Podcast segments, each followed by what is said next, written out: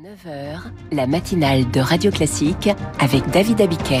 Et à 7h30, le journal vous est présenté par Julie Drouin. Aux grands hommes, la patrie reconnaissante, la nation a rendu hommage au résistant Misak Manouchian hier au Panthéon et à travers lui à toute la communauté arménienne. Les quatre mois de guerre entre Israël et le Hamas commencent à peser sur l'économie israélienne. Les voyants sont au rouge, mais l'État hébreu se maintient, notamment grâce au soutien américain. Elle était l'une des dernières légendes du cinéma Micheline Prel est décédée à l'âge de 101 ans. Retour sur le parcours de l'héroïne du Diable au corps en fin de journal. Après le journal L'écho du monde, la défiance sud-américaine vis-à-vis d'Israël, euh, l'embarras américain qui va avec, suivi du journal imprévisible, faute de pouvoir aller sur la tour Eiffel, dont les personnels sont en grève. Vous pourrez toujours en entendre parler dans le journal imprévisible d'Augustin Lefebvre. Et puis Seb, le fabricant d'électroménager, se met au piano. David Barou vous précise de quel piano il s'agit à 8h moins 10. Missak Manouchian et sa femme Mélinée ont fait leur entrée au Panthéon hier lors d'une émouvante cérémonie. 23 autres résistants fusillés comme lui par les nazis le 21 février 1944 ont également été honorés, presque tous étrangers et communistes et tous reconnus morts pour la France, a déclaré Emmanuel Macron qui présidait cette cérémonie. Missak et Méliné étaient arméniens, c'est donc aussi une reconnaissance pour la communauté arménienne venue en nombre se recueillir hier soir. Charles Ducrot. Un air de doudouk au bois arménien ouvre la cérémonie. L'instant est solennel pour les dizaines de familles arméniennes installées en face du Panthéon.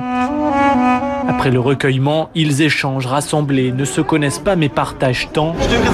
Écharpe rouge, bleu, orange, les couleurs de l'Arménie autour du cou. Alexenia, 80 ans, se dit fier. C'est très important. Ça me touche beaucoup parce que tout ce qu'il dit, je, euh, je pensais à, à, à, mes parents parce qu'ils sont d'un génocide.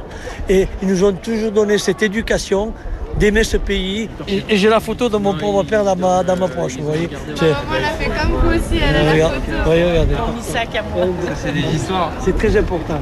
La vie et le combat de Misak Manouchian en héritage, Fabrice, membre d'une association d'anciens combattants et résistants arméniens, souligne l'importance de ce moment historique. Les générations disparaissent, on oublie aussi l'histoire. Et c'est pour ça que chaque jour, c'est un travail de longue haleine pour en arriver là où, là où on est aujourd'hui. C'est simplement une reconnaissance. Aux côtés du Premier ministre arménien Nicole Pachignan, Emmanuel Macron prononce ces mots Destin d'Arménie et de France, amour enfin retrouvé, la France reconnaissante. Le reportage de Charles Ducrot, une école Méliné et Missak Manouchian verra le jour à Marseille en 2025. Le maire Benoît Payan a fait part hier de son projet en hommage à ces Arméniens dont l'histoire est liée à celle de la cité phocéenne. Et alors que la présence de Marine Le Pen lors de cette cérémonie a été vivement critiquée en raison de l'histoire de son parti, on a appris hier que la chef de groupe RN avec Jordan Bardella s'était entretenue avec la patronne de l'AFD mardi, le parti d'extrême droite allemand, au cœur d'un scandale ces derniers mois pour avoir réfléchi à un projet d'expulsion massive de personnes étrangères et d'origine étrangère, une affaire qui avait provoqué des manifestations d'ampleur en Allemagne. Des promesses pour le monde agricole qui maintient la pression sur le gouvernement. Des manifestations à Rennes, hier encore à Agen ou à Laval en Mayenne, où des agriculteurs ont investi le siège de Lactalis, le géant de l'industrie laitière, afin de réclamer une meilleure rémunération. C'est l'une des principales revendications du mouvement. Le Premier ministre Gabriel Attal a justement promis hier de renforcer le dispositif Egalim, qui doit permettre un prix plus juste avec les distributeurs. Le secteur agricole sera aussi bientôt reconnu en tension afin de faciliter l'octroi de visas aux travailleurs saisonniers étrangers, car la main-d'œuvre se fait rare. Exemple dans le secteur viticole, Jean-Marie Fabre, président des vignerons indépendants, accueille cette annonce avec soulagement. 30% l'année dernière de la main-d'œuvre nécessaire pour réaliser les vendanges n'ont pas pu être réalisés. Nous n'avions pas en France la main-d'œuvre disponible sur ces périodes-là, sur ces tâches-là. A contrario, la main-d'œuvre qui pouvait être disponible parfois ne l'était pas parce que la lourdeur, parce que la difficulté à obtenir les documents faisait qu'au moment où on avait les documents, eh bien, le travail n'était plus là où il aurait fallu le faire beaucoup plus tôt. Le printemps approche et les travaux dans les vignobles vont démarrer et les besoins et donc l'appel à la main-d'œuvre occasionnelle et notamment étrangère va se faire très rapidement. Donc oui, on a besoin que la mise en œuvre soit rapide, simple et urgente. Et cette annonce hier du ministre de l'économie, deux centrales d'achat européennes de la grande distribution qui n'ont pas respecté la loi française sont ciblées par des préamendes de plusieurs dizaines de millions d'euros. Des aides également à destination destination de la Nouvelle-Calédonie pour lutter contre les effets du changement climatique. 80 millions d'euros seront alloués à cet archipel du Pacifique. L'économie israélienne plombée par la guerre à Gaza, le dernier trimestre 2023 qui coïncide avec l'attaque terroriste du Hamas est le pire en termes de PIB depuis le Covid-19. Contraction spectaculaire de plus de 19%, une consommation en recul d'un tiers, tous les voyants sont au rouge selon la première estimation du Bureau central des statistiques d'Israël. Pour autant, l'État hébreu fait preuve de résilience, le shekel se maintient et l'inflation reste en dessous des 3%, Fabien Albert. 350 000 réservistes appelés, des dépenses de l'État qui ont doublé pour financer la guerre et reloger les familles évacuées. Le coût a été rude. Yael Ifra, ancienne conseillère économique au Parlement israélien. Les premiers jours de guerre, on était à 1 milliard de shekels, donc 250 millions euh, d'euros par jour. Aujourd'hui, on est à 400 millions euh, de shekels, soit 100 millions d'euros par jour. Donc c'est évidemment les classes les plus populaires qui vont être les plus frappées. Pour la première fois de son histoire, Israël a vu sa note dégradée par l'agence Moody's, mais l'État hébreu peut se reposer sur ses fondamentaux. Il y a toujours un excédent euh, de devises étrangères qui est très important. Il y a une balance commerciale qui est quand même positive. Il y a une population qui est très jeune. Par contre, effectivement, l'impact, on va le ressentir en termes de perte de PIB euh, par habitant, euh, de perte de pouvoir d'achat, d'augmentation des prix. Appauvrissement lié à la durée du conflit, une guerre soudaine qui a pris de court tout le pays.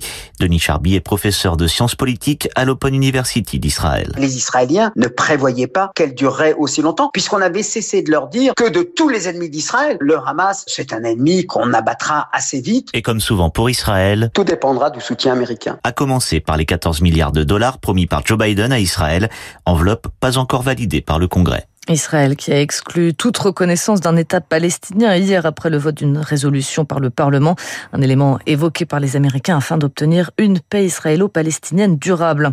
Sur le terrain, les combats se poursuivent dans la bande de Gaza avec de nouvelles frappes contre la ville de Rafah.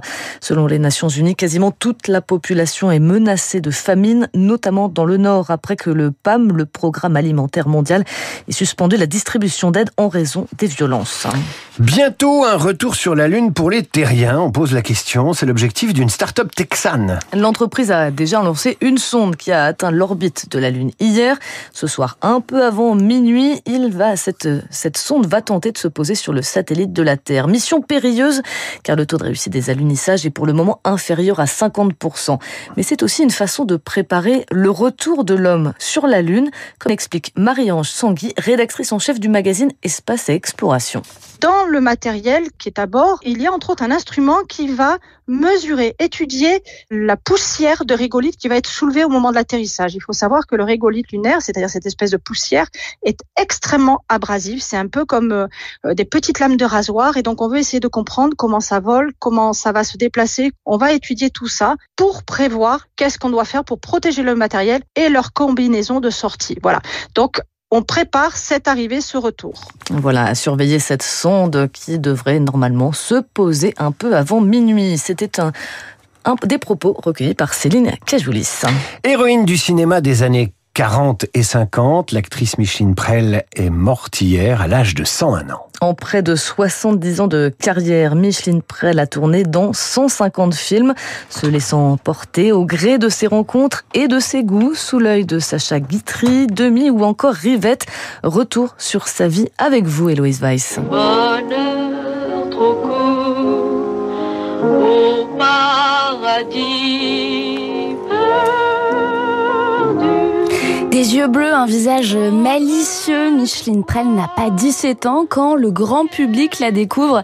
C'est avec le film Paradis perdu d'Abel Gance dans lequel elle ne tient pas un mais deux rôles.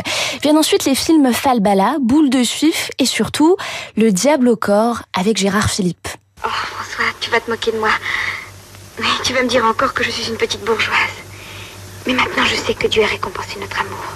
Puis direction les États-Unis où elle tourne avec Fritz Lang. Son film le moins intéressant, reconnaît cette cinéphile. Ignorée par la nouvelle vague, Micheline Prel n'a pourtant pas de regrets. Elle n'est pas du genre à tout sacrifier. Ma quiétude privée a toujours compté beaucoup pour moi. Cela m'a aussi nui assez. Mais je crois que cela aussi m'a servi dans un sens et aidé à ne pas me prendre au sérieux. Le succès, de toute façon, elle le retrouve dès 1965 dans Les Saintes Chéries, une série qui met en scène les petits tracas d'un couple au temps des Trente Glorieuses. Merci beaucoup Héloïse Weiss pour cet hommage à cette doyenne et surtout légende du cinéma. Ah, je m'attendais au générique des Saintes Chéries, ça faisait palabap, pap, palabap, papa. J'arrête, hein, sinon il va pleuvoir encore plus. Euh, Julie Drouin, on vous retrouve tout à l'heure pour le rappel des titres. Dans un instant, l'écho du monde avec Christian Macarian qui va nous parler de l'Amérique du Sud et de ses relations de plus en plus tendues avec Israël.